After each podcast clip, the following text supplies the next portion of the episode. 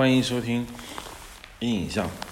上次聊到了中国传统叙事，呃，然后呢，呃，有一些人就听了那一期之后跟我讲说，你是不是对传统叙事批评的有点过度了？我我倒不觉得我对中国传统叙事有多大的批评，因为没有任何一个国家的叙事方法，包括它的文化传统是没有问题的。尤其是现在整个社会，你你就算不想承认，我觉得你也不得不承认，整个社会的主体文化的建构是从西方文明来的。这一点呢，对于我们自己人来说呢，可能感觉的不是那么明显，觉得我们中国是中国呃世界上所有的呃所谓的文明古国中唯一能够传递到今天。香火不断的一个国家，似乎我们天然的对西方和外国文明具有很强的一个免疫力，所以我们的东西就一直是我们的东西，我们不太容易受到外族文化的影响。就算有外族文化进来，我们也可以完完全全的同化他们。这当然是我们一直引以为豪的东西。但是真的是这样吗？尤其对中国古典叙事来说，真的是这样吗？我今天的。这一节的中国传统叙事的善变讲述的应该是佛教翻译对中国传统叙事的影响，因为大家知道佛教传入中国的时间很早很早，呃，人们常说汉元帝时代就来了，那个大概就是汉朝东汉很早期，后来南北朝的时候兴盛过。呃，当它传入中国的那个时间，其实，在印度佛教来说，它已经大概已经过了它的这样一个巅峰时刻。它传入中国的印度佛教，基本是在它本土上走下坡路的时候。我们说达摩祖师本身就是个孟加拉僧人，孟加拉僧人你也知道，在目前的孟加拉这个地方是在印度的，应该叫做东部。早已远离了尼泊尔、印度北部，这是原始佛教最繁荣的地区。那么达摩到了中国，开开创了禅宗。到这个时刻的时候开始，禅宗已经开始讲究顿悟了。我们换一句比较通俗的话说，就是当佛教传进中国的时候，佛陀释迦牟尼已经圆寂很久很久很久。佛教在印度本身也进入一种衰落，而这个衰落也是一件很好的事情，因为我们所有看到的佛教后面的那些欣欣向荣的东西，那些博大精深的东西，都不是佛教一开始就有的。呃，我想如果大家有机会读一读印藏佛教史或者是印度佛教史，我想。大概有一个简简单单的理论上面的一个认识，就是佛教在中国影响那么巨大，但是在印度它的影响其实并没有我们想的那么大。佛教兴盛的时候，婆罗门教正是它最辉煌的时候，婆罗门教就从来没有衰落过。现在婆罗门教叫印度教，也就是说在印度本土。印度教或者婆罗门教一直处于极为鼎盛的一个状态，其他的宗教一直徘徊在二三四这样一个位置，佛教甚至都没排进前三，因为第二应该就是印度的穆斯林，第三耆那教，再往后排有可能是佛教，所以我可能我们对佛教有一个不切实际的一个想法吧，就觉得佛教是印度。一个很伟大的宗教，影响力很大。其实影响力并没有那么大，它是到了传播到东亚、南亚以后，它慢慢的影响力就变大了。而在这个影响力变大的过程，是一个它自我改造的一个过程。所以说呢，佛教对中国的这种这么深远的影响，还真不是印度佛教徒他早期他能够预见到的。我手边呢有一本儿。胡适的书，其实呢，胡适本人啊，他也写过一个中国文学史。唉，这个胡适老先生很有趣啊，他的中国文学史呢，有一个很好玩的东西，就是第一他没写完，这叫做没有后半部，他也没有开始。这个一直被人诟病的就是说，胡适，你真的有能力讲这个中国文学史吗？因为当时在北大的时候，讲中国文学史从先秦讲起嘛，大概西周之前三代尧舜禹，包括夏商，那讲起这个文学来那是没完没了的。据说某个教授，我已经不知道他叫什么名字了，说他一堂中国古典文学的课。讲了几十节课吧，一个学期快上完了，大概也就讲了《诗经》的前面几首，或者是古代文学中的前面那么几篇。嗯，胡适可能上来就提出了个观点，就是说那些都不要讲，我上来就从周周朝以后以后开始讲，周朝以前呢，他觉得不存在，那都是假的，要不就是后来东汉。呃，以后文人他为了让我们觉得中国的文化历史悠久，可能假造了不少古籍，呃，就假托是那个时代人写的。其实呢，这根本就没有，因为那个时代写书流传下来是很少的，就算能流传，它就是没有。但是文人嘛，总是希望自己的谱系非常的伟大。那么在东汉后期，刘向他们吧，造了一批。当然，胡适并不是纠缠于古文经学和今文经学啊，他不是康有为写那个《孔子伪经考》这种来研究到底先秦的那些文学经典或者是儒家文化经典到底是不是伪造，他并不纠缠于这个，他总之觉得之前他没有什么可写的，后面没写呢，主要他没时间写了。嗯，他的这本中国文学史呢，可以跟。鲁迅老先生写的《中国小说史略》，对照着看，我觉得写的学术性、严谨性上来说呢，鲁迅老先生写的可能要好一点，他也比较全面。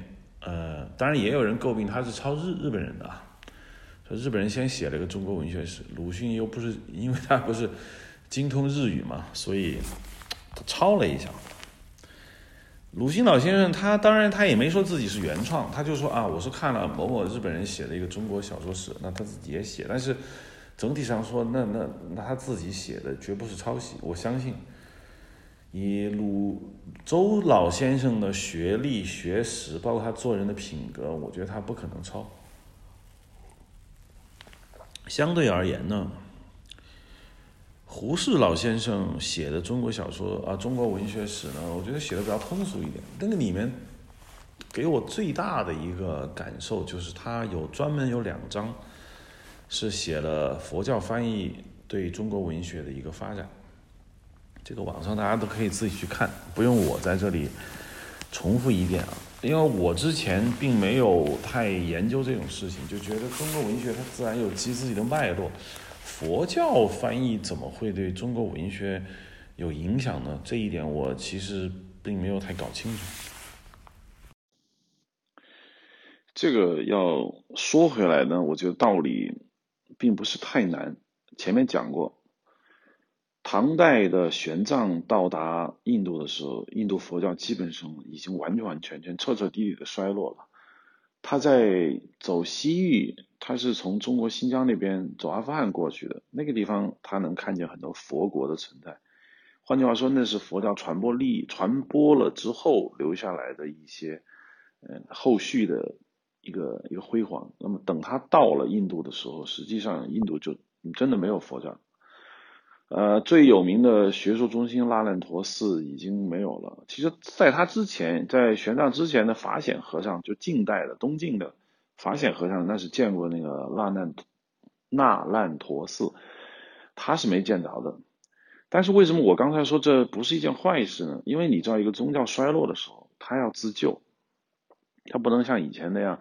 在一个比较原始的一个状态之下呢，继续发展。因为如果继续发展，不论它发展的好还是坏，它都需要呃吸引新的教众，也需要增加它的体系，添加新的内容。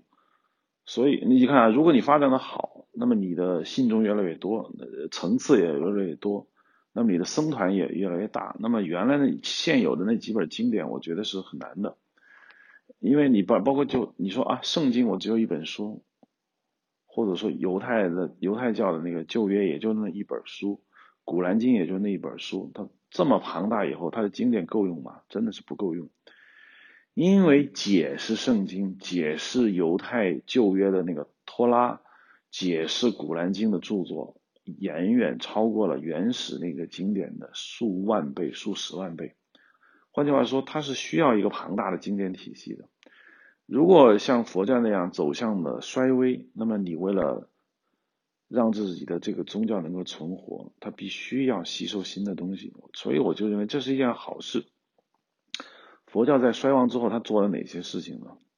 第一，他从以前的一个苦行，大概就是我们就说的顿悟学派吧，就你要经过很长的时间，慢慢的去修炼你的这样的一个次第。比如说，我们佛教徒可能比较熟悉啊，那至少有三个次第吧。第一个次第就是阿罗汉，就是我们说的罗汉这个次第。接下来就是菩萨这个次第，最终就是佛。当然，阿罗汉到菩萨到佛，这是最粗略的分成三个等级。那中间还有无数个等级，包括就是阿罗汉之下的居士，那都有分出几十个等级。所以呢，以后但是你会发现，它这个逐渐的这个过程中，它会出现一个很有趣的一个变化，就是佛教开始讲顿悟了。因为以前我们讲你要修行，嗯，你要规范自己的言行，你要认真的思考你的人生，那么你最后你能到达一个一个次第。但是当你把你的宗教传达到那些不是种姓制度，也没有那么多的贱民的。那么一个国度的时候，你必然要跟那些上流社会、上层社会去接触。那些上流社会，它本身文化程度很高。第二呢，他们那个国家也没有大量的那种低种姓，就是真的是觉得自己生生来了一辈子该受苦，没有办法去改变自己的命运，也不想挑战自己的命运的这样的国民的时候，那国民就会想。那我我听完你的宗教，那我当然希望自己能达到这样一个比较快的一个地步，这样对我来说是有现实意义的。所以佛教慢慢就开始变成了顿悟，到最后，比如举个简单例子，到达了这个西藏的时候，松赞干布那时候还在，当时汉地呢还是比较早期传过去的佛教，那么就是一个见悟的这样一个过程。然后呢，等这个后期佛教传到西藏的时候呢，就来了这个顿悟学派。那么见悟跟顿悟在藏族在拉萨呢就搞了一次辩论。当然，这个见悟派其实就是从甘肃兰州那边去的汉地和尚就败了。那么整个藏传佛教变成一个顿悟学派，就是你你此生就可以成佛啊，这就是个过程。为什么这个过程对我来说它是有意义的呢？换句话说。它为了让你顿悟变得更加的可信，更加的 reliable，所以他会把他的经典扩充，会让你看到很多终极的东西。换句比较通俗的话吧，就是说，以前呢，你可能从很基础、很基础的开始学起，你你学的是小学乘法、加法、减法，这个对你来说呢是够用的。但是你传到那高级知识分子那儿去，那就是不够用的。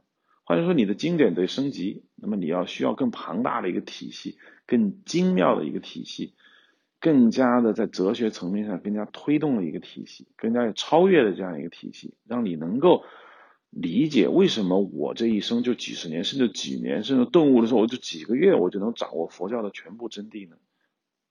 那这是得有理由，就是你得把道理说得更透一点。所以我认为，在这个过程中呢，佛教整个超验体验变得很强大了。实际上，各国啊，它的民间文学是很缺乏那种超验体验的。这会儿待会儿讲孔雀东南飞的时候，我要讲到这一层，因为胡适不止一次拿孔雀东南飞做例子来讲佛教翻译文学对中国传统文学的一个影响。这是其一，其二，我们再说这个佛教从传从。日渐衰微，到不断的升级、不断的改造自身的过程中，它的神学体系也发生了很大的一个变化。呃，大家都知道这个龙树菩萨，这个我我今天不是来讲佛教史的，我只是简单的提到龙树菩萨开创了中观理论。说这个龙树菩萨也是南孟加拉的一个和尚吧，他呢可能是开了南天铁塔，取出了当时释迦牟尼呃他所私藏的一些经典，那些经典呢可能他当时觉得拿出来还不好，因为当时他面对的那些沙门，那些印度比较苦难的中下层的时候，他不能讲一些非非常高级的一些理论，所以他把那些经典就藏起来了，藏在一个什么什么地方。那么龙树菩萨呢，就把这个东西找到，然后打开，然后说：“你看，那现在我找到了当时释迦牟尼没有讲的一些法门、一些道法，那现在我来讲给你们听。这个当然是一个传说啊，佛家子弟，如果我的听众中有佛家子弟，千万不要怪我，我对佛教完全是一个学术性的讨论，不不涉及任何对他信仰的一个评价，我只是说。”当龙树菩萨开创了一个新的一个佛教升级体系的时候，你看他的书，你就会发现，嗯，由他的中观思想引发了一大堆的佛经，这些佛经里面开始有一堆对于未来时空的一个描述，包括什么《华严经》啊、《阿弥陀经》啊、《无量寿经》啊这些。整个开创了一个很全新的一个体系，这个体系是以前的佛教是没有的，所以这对中国文学也产生很大的影响。就中国文学以前呢，我们也会谈到一些鬼神，比如说周代的，啊，包括先秦，包括秦汉时期的一些文学作品，也会提到一些神学体系。但是总体上来说，我们不太关注鬼神，我们提到的神啊、仙啊。有道家的影响，也有老庄的影响，但是那个神学体系非常的薄弱，我们不太不太给神谱去建构一个架构。换句话说，就是我没有太多的世界观。比如说，我们想打开曹子建、曹植的《洛神赋》，我们去看，啊，你们说洛神，但是神是怎么回事？他并不想讲。还有我最爱的这个宋玉《高唐赋》。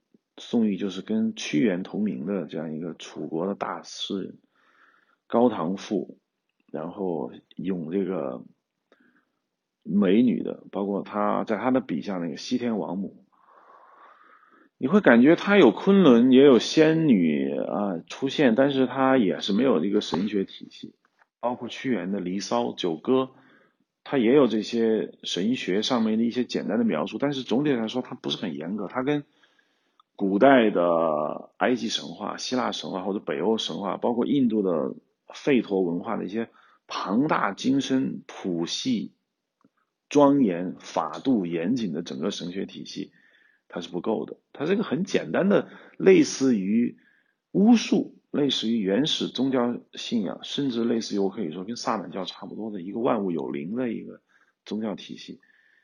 这它。它它跟佛教那个煌煌巨制、那种铺天盖地的世界观念里砸过来的时候，中国的传统神学体系根本招架不住。所以，龙树开蓝天铁塔，拿出了伏藏啊，伏藏就是后来藏传佛教所描述的埋在地里面那些经典啊，这叫伏藏。当他扔过来的时候，就是唐朝扔过来的时候，一下子打开了我们中国文人的这样一个思路，就觉得。我的天哪！原来佛经里面的那个世界如此的枝繁叶茂，如此的庄严，如此的博大精深，你就有会有一种自惭形秽的感觉。这种自然行为不是说我多蠢或者多我多笨，而是说我怎么没有想到会这样搞事情呢？实际上，唐代传奇啊，这里可以暂停一下，我们谈谈那个唐代传奇。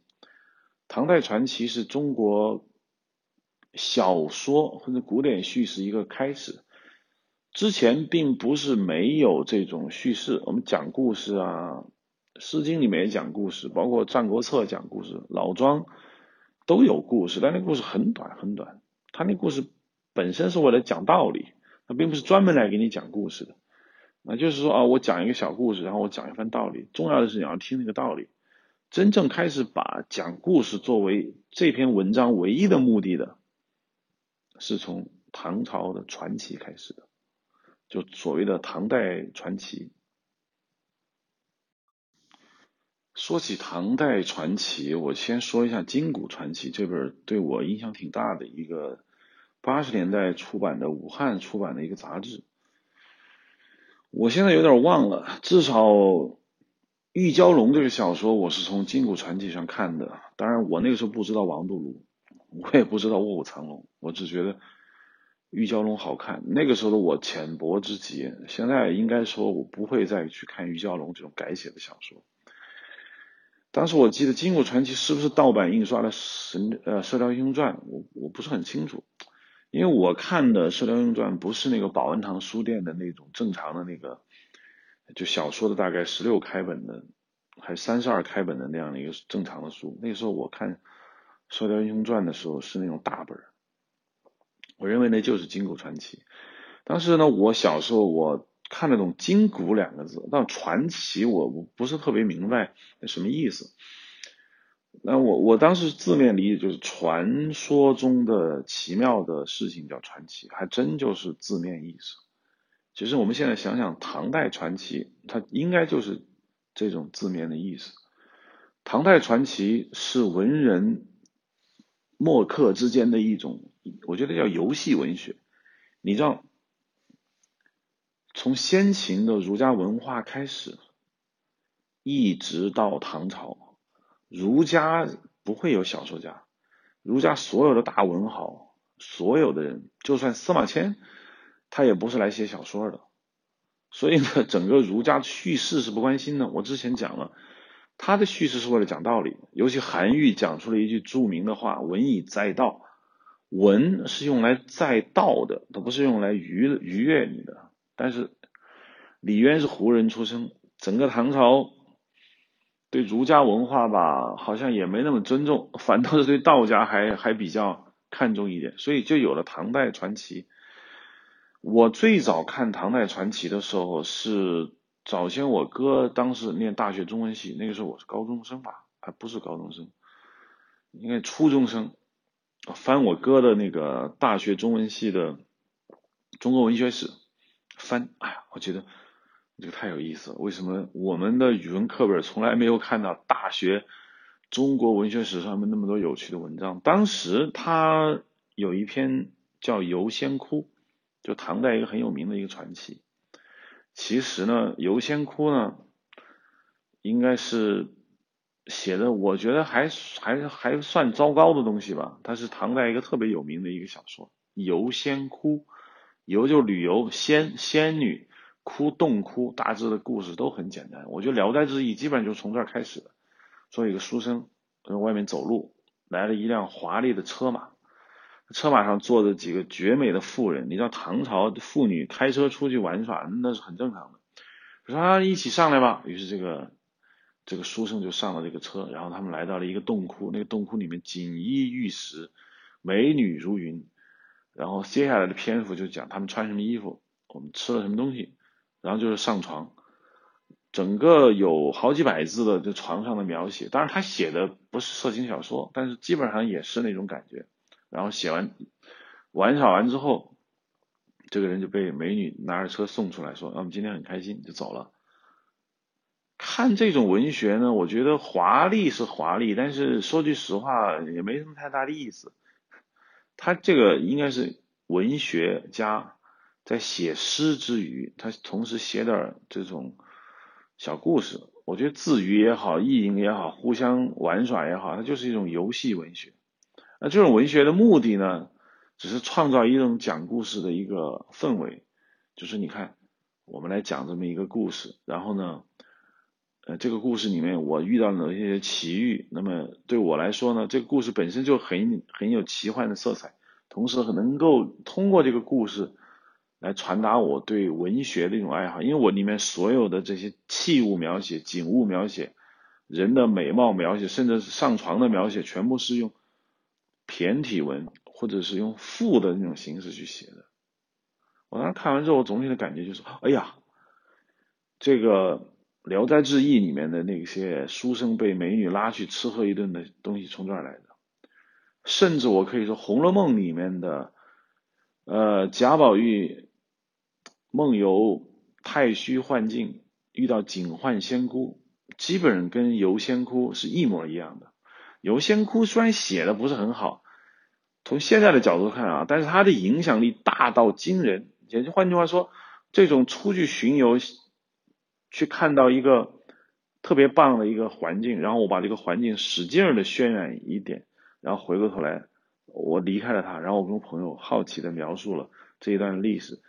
使中国后来中国古典叙事有无数个跟风之作，我们就说啊，黄粱一梦、南柯太守不是南柯一梦啊，包括我说的《聊斋志异》《红楼梦》，都是学他的，不是说学他，就是说哦，原来可以这么写，这么写还那么有意思啊。游仙窟就是唐代传奇，唐代传奇还我看的比较让我印象深，它很多很多啊，看的让我比较有意思的是。一个叫《虬髯客传》，为什么我说它有意思呢？因为《虬髯客传》呢，引发了很多后世在的一个致敬和模仿。虬髯客是一个虬髯嘛，球呢是一种类似像龙盘旋的那个状态，然的胡子就是他的胡子卷卷的，然后一脸大胡子。他讲的是这个。唐朝有个李靖嘛，就是后来我们说的托塔李天王，就是唐朝的一个真实人物。然后呢，他到一个谁家里去做客，然后碰见了这个，嗯，红拂女。这个红拂女跟那个李靖一见钟情，就私奔了。然后这个裘然客呢，也喜欢这个红拂女，但他们两个很奇怪，结成了兄妹，也不知道为什么，然后就就好了。这个裘然客呢，就就。就跟这个李靖说：“我看你啊，特别好，你要辅佐这个天下的皇帝。”然后呢，他们之间展开了一段友谊。后来，这个李靖果然遇见了李世民，然后帮助李唐太宗李世民打了天下。然后他也推荐给李世民说：“我有个好朋友，就就虬髯客，然后介绍给你。”然后虬髯客一看这个李世民，就说：“哎呀，你你你要当皇帝，你是真命天子。”本来虬髯客自己想当皇帝的。但一看到李世民说：“那我没戏。”然后呢，他就走了。走了之后呢，去了扶余国。扶余国我不知道是哪里啊？扶余国要不就是日本，要不就是越南，但是听着挺像日本或者是朝鲜的。反正就他就说：“那我我我就不干了，我就去那边当国王。”然后就走了。这个文章塑造了几个很有名的这样一个文学的经典，比如说《红拂女》。这后来有这个《红拂夜奔》这样的京剧上都有的李靖啊，然后就是虬髯客本身。虬髯客呢，据我的推测，跟那个昆仑奴很像。这个唐代传奇还也有昆仑奴这么一个角色，都是唐朝文化和边境开放以后来的一些西域商人。因为中国大陆的汉族人长成一脸卷曲的大胡子的，还真是不太有。那么这个听上去挺像这个西域那边来的人。所以呢，虬髯客给我的感觉很像武侠小说，就像唐代传奇里面的聂隐娘一样啊。聂隐娘就是他有了一些后世代去模仿的一个基础，尽管他杜光挺在创作这个虬髯客的时候，并没有说我要写个武侠小说。他只是想玩一点挺神秘的那样一个东西，然后影响了这个后代。游仙窟和虬髯客，我今天为什么要讲呢？包括后面我还要讲一讲这个杜子春，这个刘曾儒写的。刘曾儒是唐代著名的牛李党争的一个一个最一个我们说的元凶吧，但这家伙也是个文学家，写了这个杜子春，一会儿再说。这个游仙窟，你有没有发现？游仙窟很明显和这个专门用来讲述佛家这个弥勒佛所在的西天极乐极乐世界。我们说这个弥勒佛呀，是释迦牟尼后期要过几亿年以后要出世的一尊大佛。他目前为止他还没有来到这个人间，他在那个所谓的九重天之上的一个叫做。兜率天，啊，兜率天有那么大一片院子，那院子很大，里面呢有一个中心有一个小花坛，那么有一个非常富丽堂皇的这样一个宫殿，那么我们的如来呃不是如来佛，我们的这个弥勒佛就生活在这个其中，整个这个整个这个西方极乐世界呢，都是佛教里面一个非常一个非常著名的一个概念，就是说你死后。呃，你会去这个地方，那么在这个地方，你完全不用讲述，呃，不用考虑人间的这种烦恼，呃，完完全全可以彻彻底底的放松。专门有佛经，就是佛说阿弥陀经还是佛说什么经？嗯，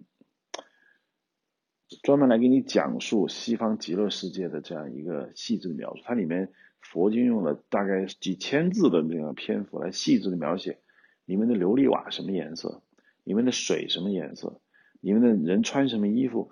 吃什么东西？空气是多么的香甜，然后空中飘荡着仙女啊！整个这个描写是非常惊人的，甚至你是觉得有点繁琐，就是什么内容都没有，就是给你讲一个特别富丽堂皇的这样一个世界。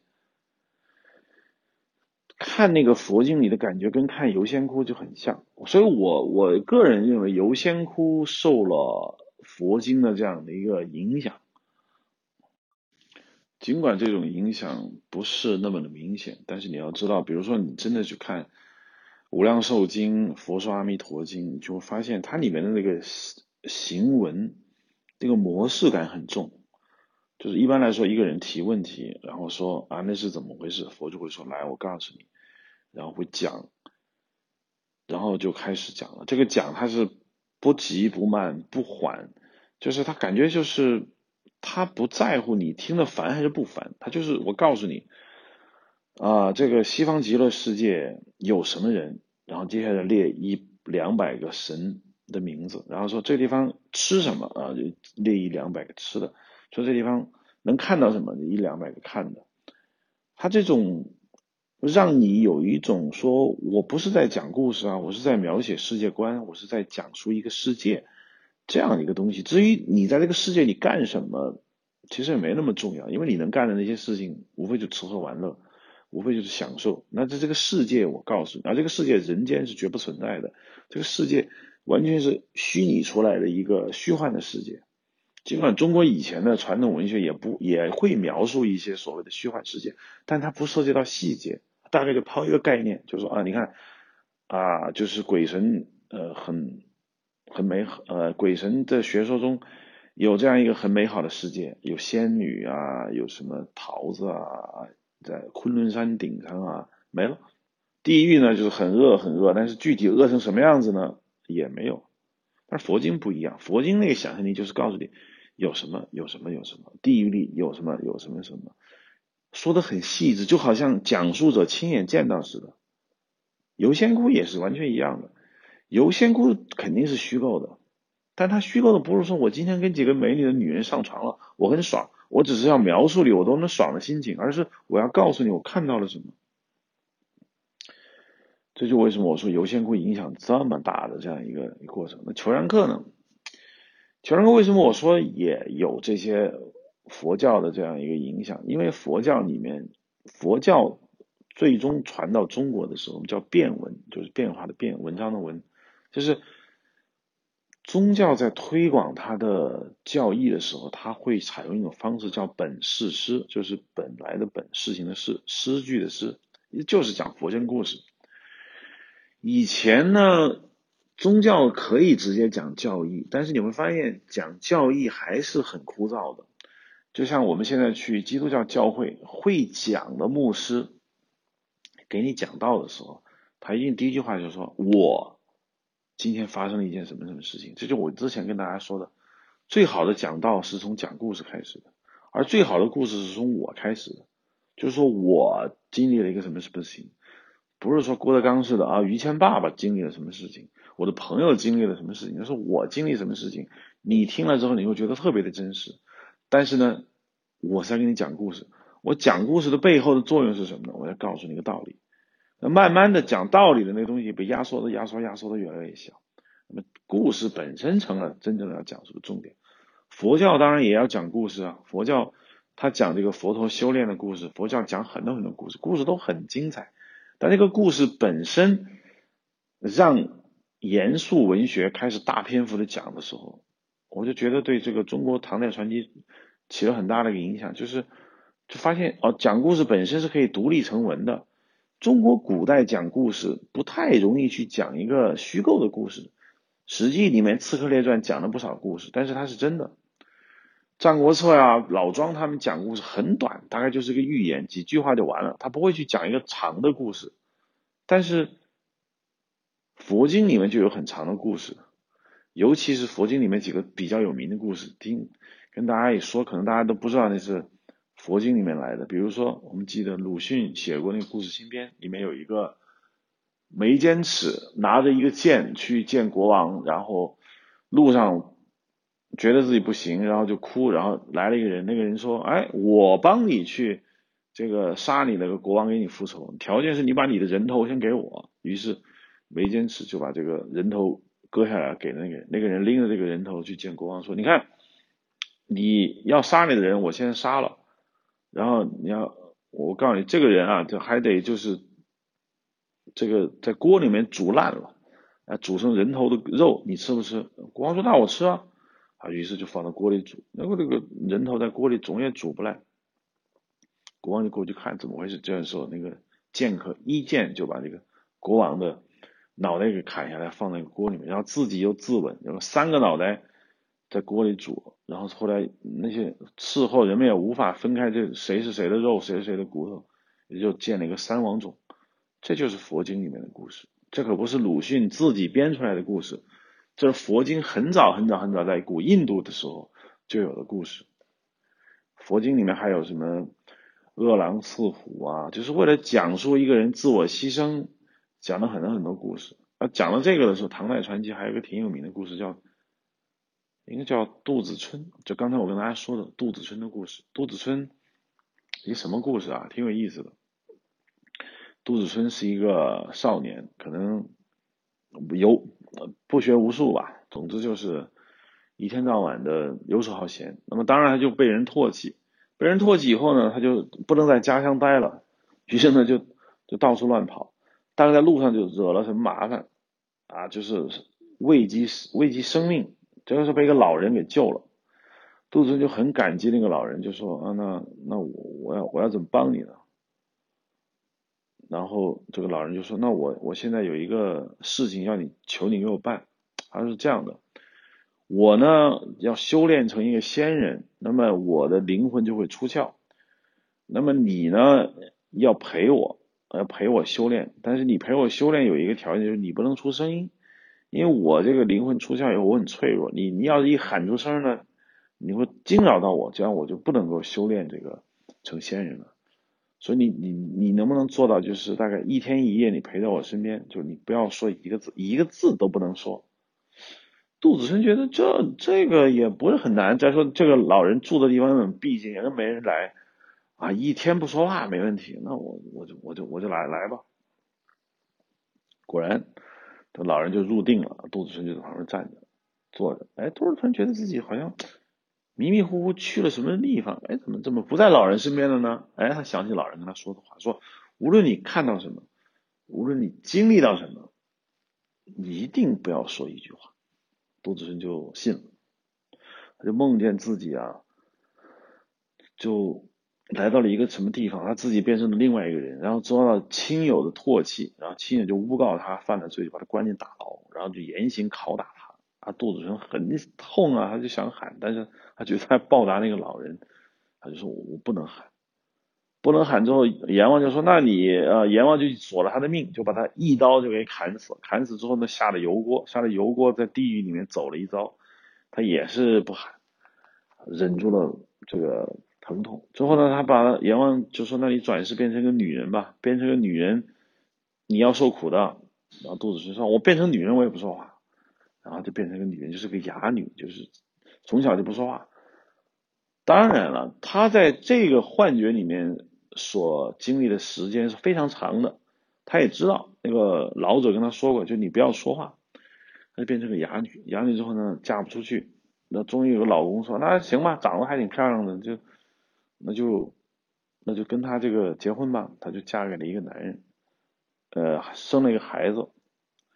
结果又遇到了这个男人的这个公公婆婆家属的这个诬告，反正就是说他不好不好。然后那个男人就气坏了，就跟他说：“你是个哑巴，你一天晚不讲话，我已经忍受了很久了，现在你还做出那么多啊，做了很多对不起我的事情，我很愤怒，就一下把那个他们生的小孩抱起来，啊，就摔死在地上。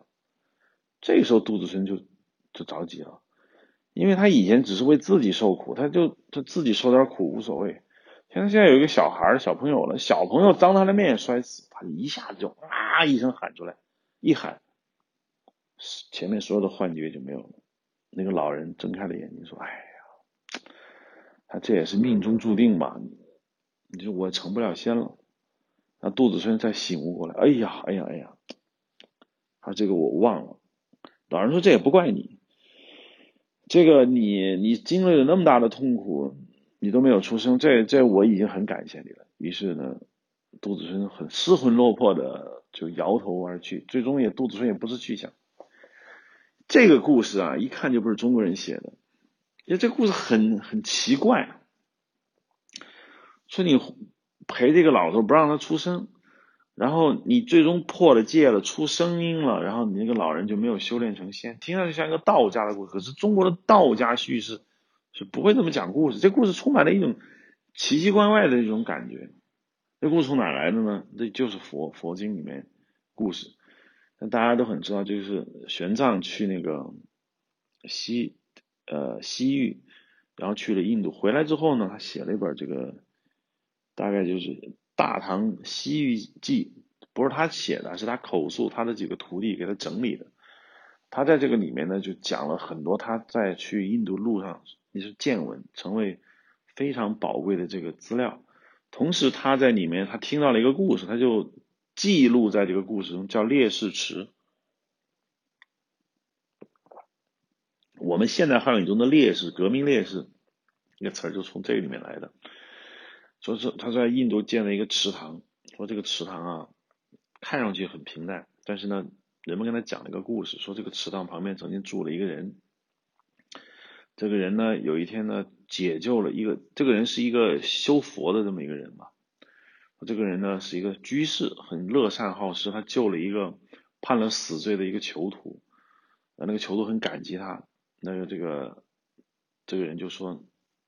你你帮我修行，那就是你守护在我的身边，啊，你不要说话，啊，你要有多少天不说话，啊，我就成仙了。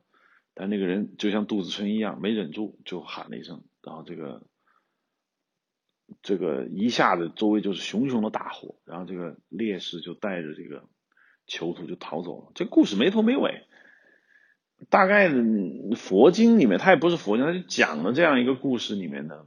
是当地人传说的一个佛教的故事。换句话说，这故事大概想说一个什么呢？就是修行是很困难的，嗯，就是你大概出一点点差错，你都得从头再来。玄奘只是很简单的把这个故事啊记录下来，然后后面这个杜子春这故事就脱胎于这个，后来还还有不少脱胎于这个佛家经典的这个故事。对我我我现在只是说佛经的这种讲故事。用以传教的这个方式，影响了中国后面的古典叙事的一些唐代传奇里面一些东西。佛教里面去描述一个世界，尤其他把这个世界分为了很多层，然后具体细致的用佛经的语言去描述这个世界的时候呢，又影响了唐代传奇里面这一类的文体。但是这一切总归说起来呢，它还不是这个佛教叙事对中国古典叙事最大最大的影响。最大最大的影响还在后面。前面讲过，对于中国的传统文学来说，它有一个很大的一个短板。胡适老先生也曾经以《孔雀东南飞》为例子讲过这个道理。《孔雀东南飞》应该是中国最早的一个汉族体系内的一个叙事诗。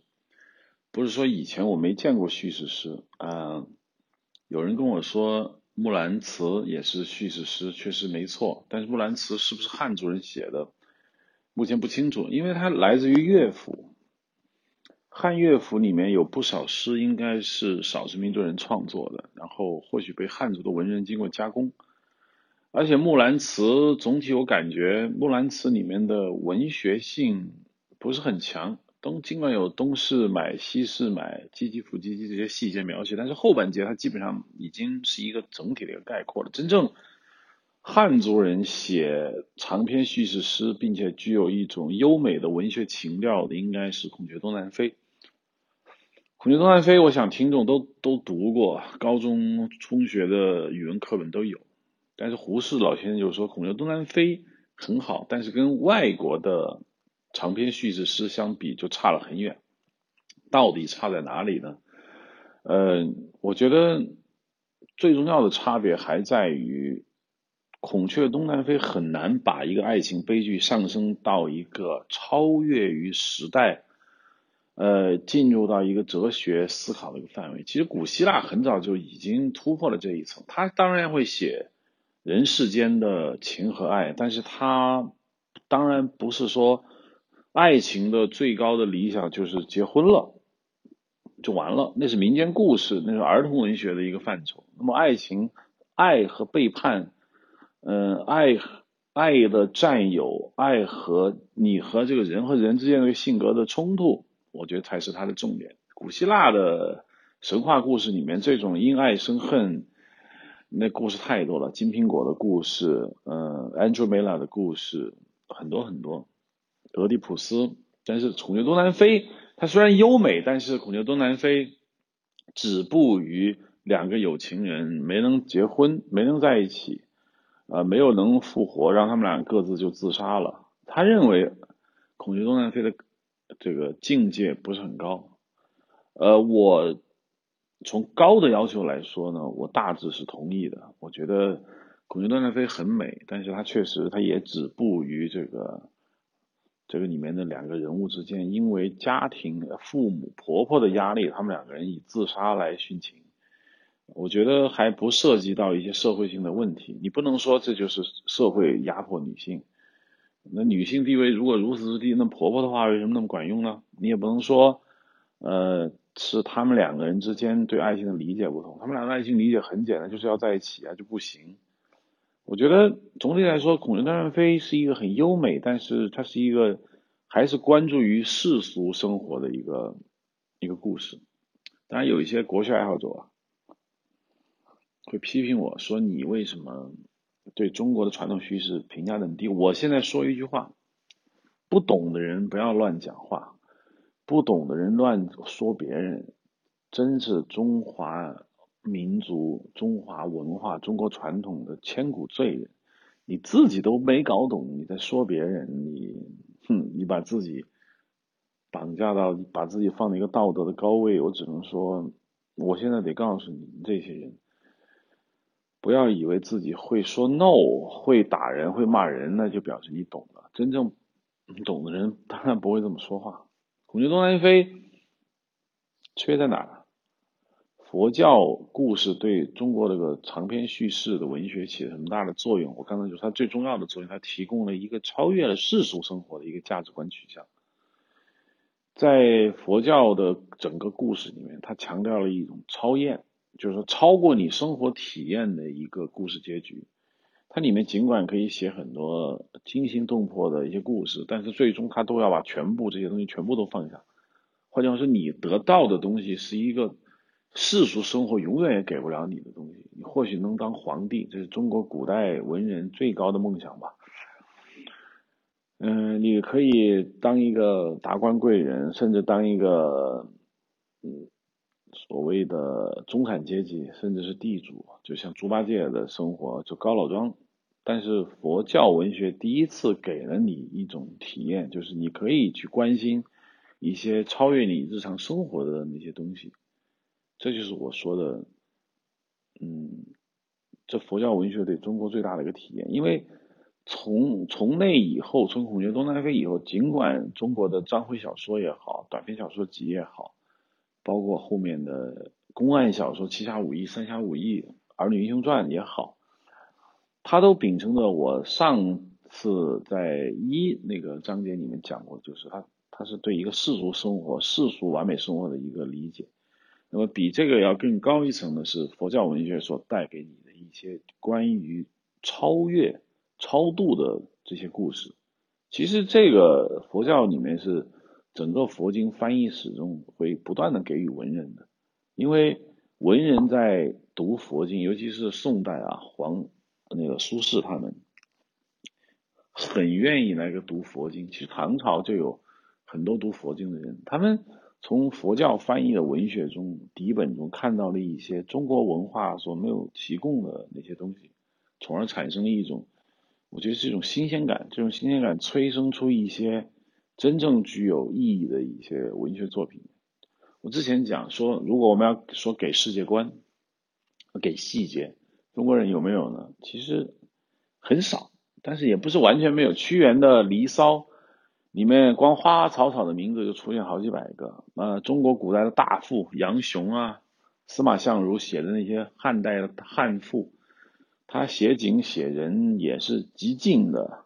呃，你去看看曹子建的《洛神赋》，写美女也写到了不可能的想象的一个高度。但是他毕竟还是在写现实生活中的故事，他很难去写一个完全虚构世界中的一个故事。这个是佛教给的。另外，佛教给到一个把中国人从世俗的完美去转化为一个心性的追求，去转化为一个对于一个呃超越世界的这样一个追求，这是佛教文学对中国传统叙事一个很大的一个改观。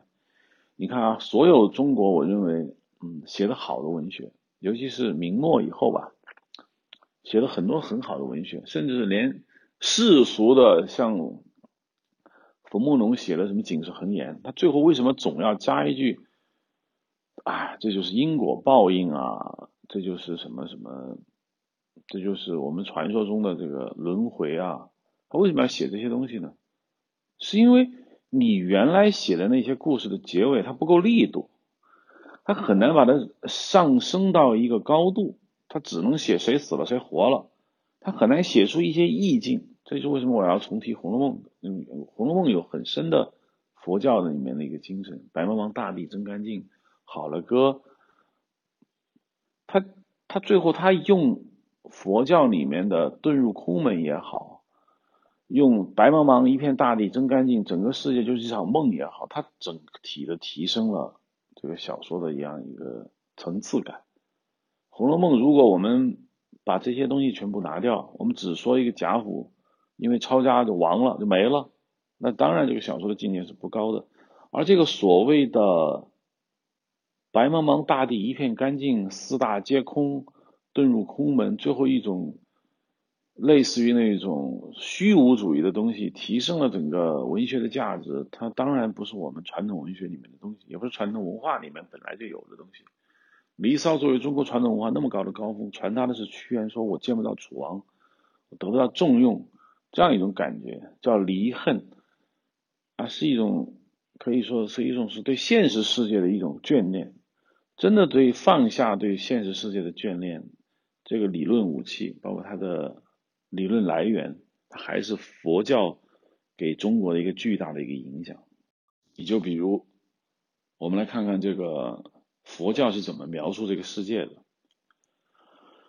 佛教把这个世界呢分为欲界。色界和无色界，欲界呢，就是我们六道所居。欲界众生皆有欲心，在这个欲界中间有一个须弥山。往你要升到色界，再往上升，升到无色界，你要经这个须弥山往上爬。这个给了一个什么东西呢？我先说一下啊，我觉得这，我觉得这是。结束今天这一章节的一个很最重要的东西，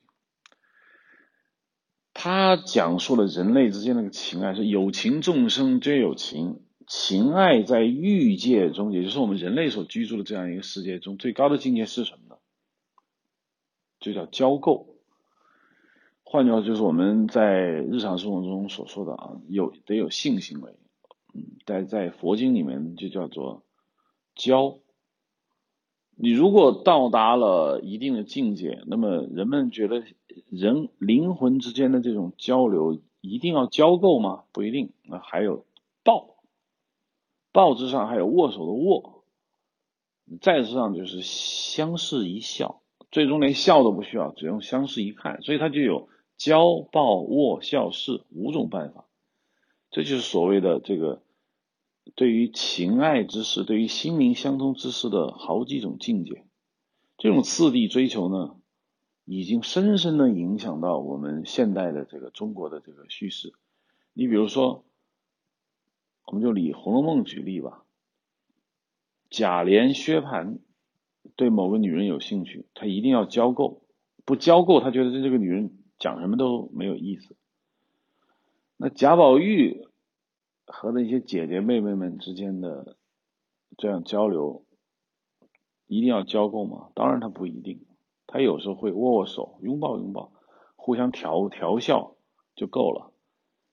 但是还有更高的境界，就是相视一相视都笑都不笑，就是看到对方就足够了。那当然是贾宝玉和林黛玉的那个境界。这几种境界的次第上升，这个不是中国传统文学得有有的东西。中国传统文学从来没有在人类情爱上分出一个次第。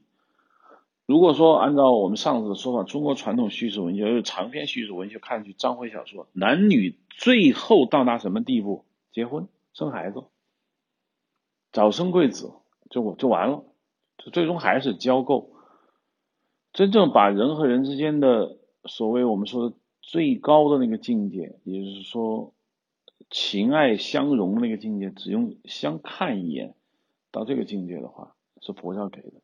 中国人绝对不会自发的产生这种情形。有人，我举个简单例子啊，有人就一直就是拈花一笑，说这个佛佛陀在讲法的时候，底下人都还没听懂，或者有一些人茫然，只是看到他的大弟子嘎叶站在远处拿了一朵花笑了一下，佛祖就明白这个人懂了，这个我们叫做相视一笑。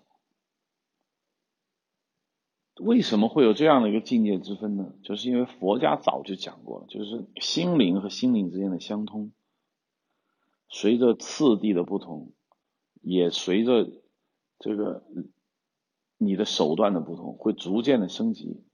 当然，佛祖和伽叶之间早就超越了男和女。佛教佛祖是没有无所谓男和女，那那都是所谓叫做相。见所相非相，即见如来，这是《金刚经》里面我们最爱用的一句话，就是要突破外表的这些形象感。人和人之间的交流，嗯，最高的境界就是相视一看。你有没有大家有没有想起王家卫的电影？我之前很早就讲过，王家卫电影拍的就是互相看一眼。王家卫的电影中，主要主人公最让你感动的东西，并不是说。呃，他们俩上床了，那这别人也会拍。他在《重庆森林》里面的金城武和林青霞，就是擦肩而过就可以了。你看《阿飞正传》，《阿飞正传》张国荣和这个张曼玉，后面他们上了床，但是他们结束了，因为他们一上床就进到了欲界，就是我们佛教说的，就是人类六道轮回所处的一个环境。但是他们最精彩的瞬间是什么呢？《阿飞正传》开场了，张曼玉在那当小卖部卖汽水，张国荣走进去说：“我们之间共享了一分钟，我们就一分钟的朋友。”他们俩之间看了看，没有不是身体也没有接触，甚至两个人也没笑，但他们俩就看了一下，这就是他们的最高潮。所以我一直说，王家卫拍的电影最好看的地方就是人和人之间那个相似，看一下，这是。这怎么来的？为什么王家卫能到这个境界？王家卫看王王家卫那些境界，为什么让我们这些普通观众他有他有快感？是因为我们的文化里面有一些佛教文学的东西的影响。就是我们一般人只要一说这个故事中最后结尾来一点点佛家的精神在里面，你会觉得这个作品的品味有提高。他不再关注于世俗的生活了，他会有一些提高。这些提高已经从汉朝开始，一直到唐朝、宋元、明清，一直到现在，它都是逐层的影响你的。尽管它不是主流，它并没有说取代了所有别人的写法，但是你是能感觉到的。佛佛教文学对中国文学有没有不好的影响呢？当然是有的。胡适对佛经的评论，简直有时候说出我的心声。他在那个佛经的佛教的翻译文学里面讲过，他说，他他批评了佛教的佛经啊，他不是对佛经一味的说好。他说《华严经》就是一个幻想教科书，也可以说是一个说谎教科书，什么东西都可以分成十件。实地、实名、实人，通通都是以实境制的。只要你会上天下地的幻想，你就得凑上十样。尽管可以这样敷衍下去。可以到无穷之长，这种法子很讨厌，但这种法子很容易被人影响，所以他举了很多例子啊，就是他就是《华严经》里面的一个善财童子去求法事，走了一层又一层，见了一个大师又一个大师，整个就变成了一个洋洋洒洒、煌煌巨著的《华严经》。在这个《华严经》里面呢，充满了各种以实为敬畏的各种铺陈的描写。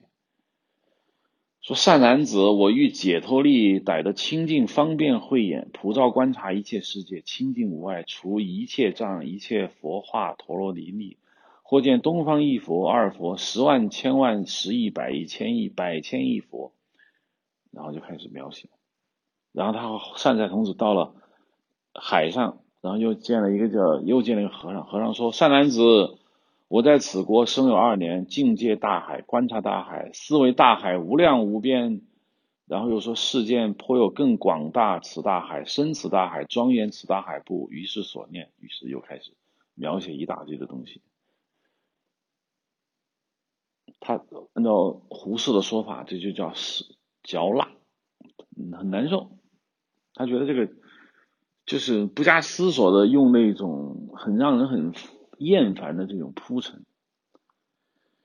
虽然我呢基本上同意这个看法，但是我认为胡适老师呢对佛教的批评小于他对佛教的赞赏，因为胡适他在一九二三年，他给这个清华大学里面那些学生开了一个书单，意思就是说最低限度的国学书目，就是说大概你要想学国学。最少最少你要看多少书？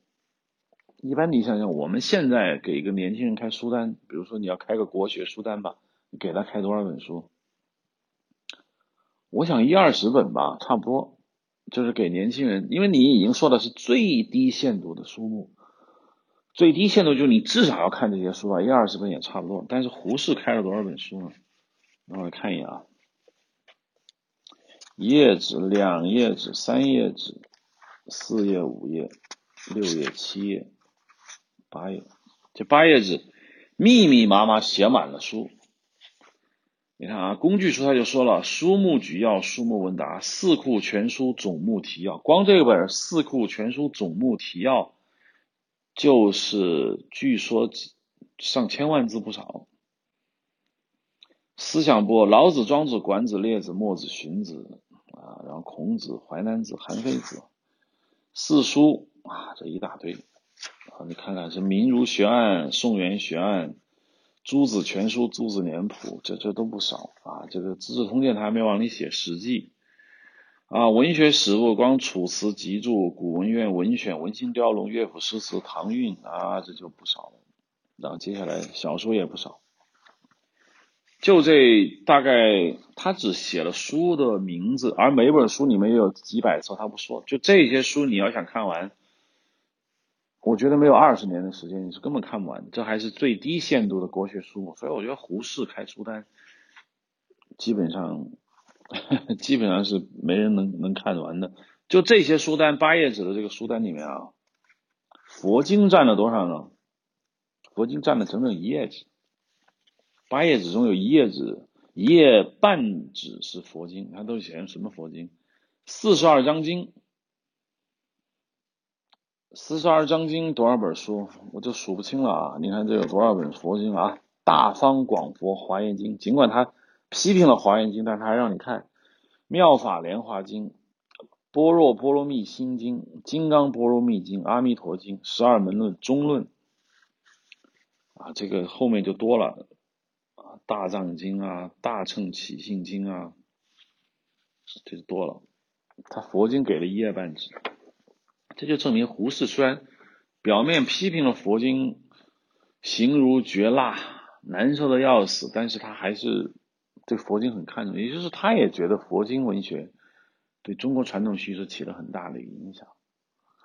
但就让我来说呢，我觉得佛经里面有些东西对中国传统文化、世俗文化起了一些不好的作用。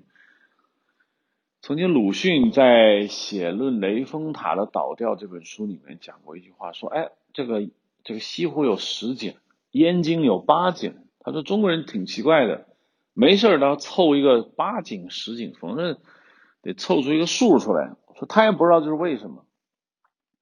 我如今可以解答一下，这都佛经搞的鬼。佛经到哪儿都要实名实地实人。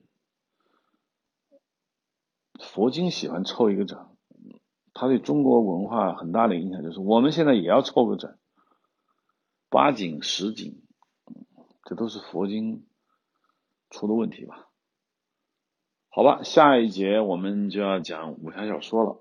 嗯，武侠小说当然是个很大的话题，它也不是中国武侠小说从怎么来的，从这个章回小说、侠义小说、公案小说开始，一直到金庸、古龙。这是下一节课的内容。好，今天就讲到这儿。